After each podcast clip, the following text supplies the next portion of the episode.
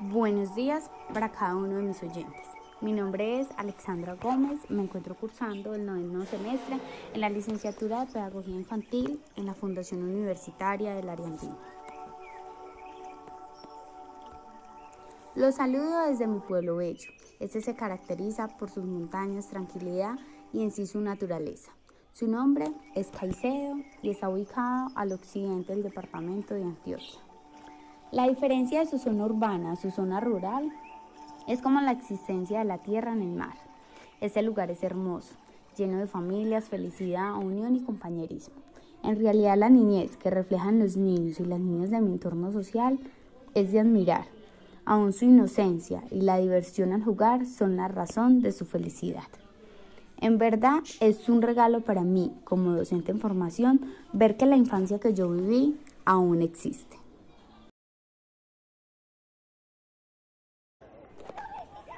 Hoy decidí explorar más mi comunidad y por ello me fui a sentar a una zona verde de mi pueblo. Allí encontré varios niños entre los 10 a 13 años de edad. Algunos estaban jugando de manera libre y otros con sus bicicletas. En realidad observé normalidad en este grupo de niños, pero de un momento a otro llegó una niña. Ella llegó con una pelota y era la única con este objeto en este lugar. En verdad, todos al verlas jugar se unieron de manera espontánea y en un par de segundos estaban jugando un partido de fútbol. Estaban acompañados de sus padres, lo cual fue sorprendente para mí. Ojalá todos los niños y jóvenes fueran unidos, cariñosos y respetuosos con sus padres para que viviesen esta hermosa etapa con seguridad y protección como lo viven los menores de mi comunidad.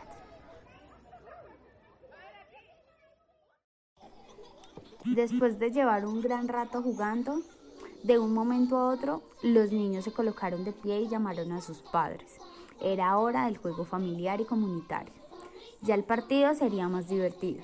En realidad me divertí bastante al observar esta experiencia. Era evidente que los padres eran jóvenes y por ello era tan fácil jugar entre padres e hijos y ejercitar su cuerpo por medio de este deporte.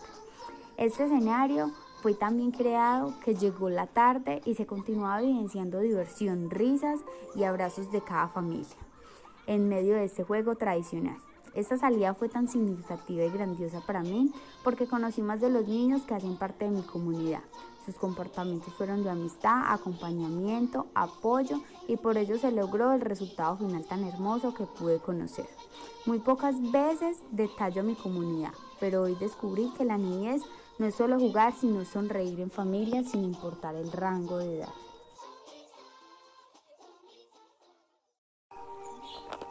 Decidí hacer esta observación directa con estos niños y niñas, puesto que corresponde a mi práctica pedagógica durante este semestre, familia y comunidad.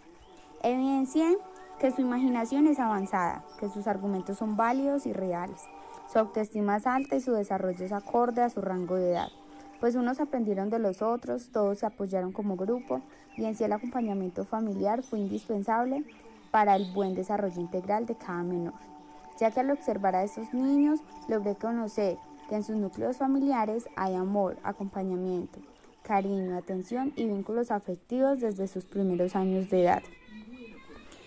Es de mencionar que cada niño tiene una forma diferente de aprender, explorar y conocer.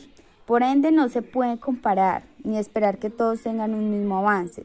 Por el contrario, el docente en compañía de la familia deben de fortalecer la imaginación, competencias, habilidades y destrezas por medio de juegos que contribuyan positivamente en los avances que debe tener un menor según su rango de edad, siendo los pilares de la educación una de las bases principales para preparar y estimular de manera adecuada el desarrollo social, emocional y cognitivo de un niño o niña.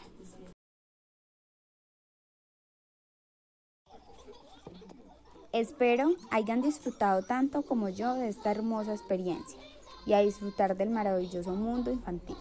Chao, chao.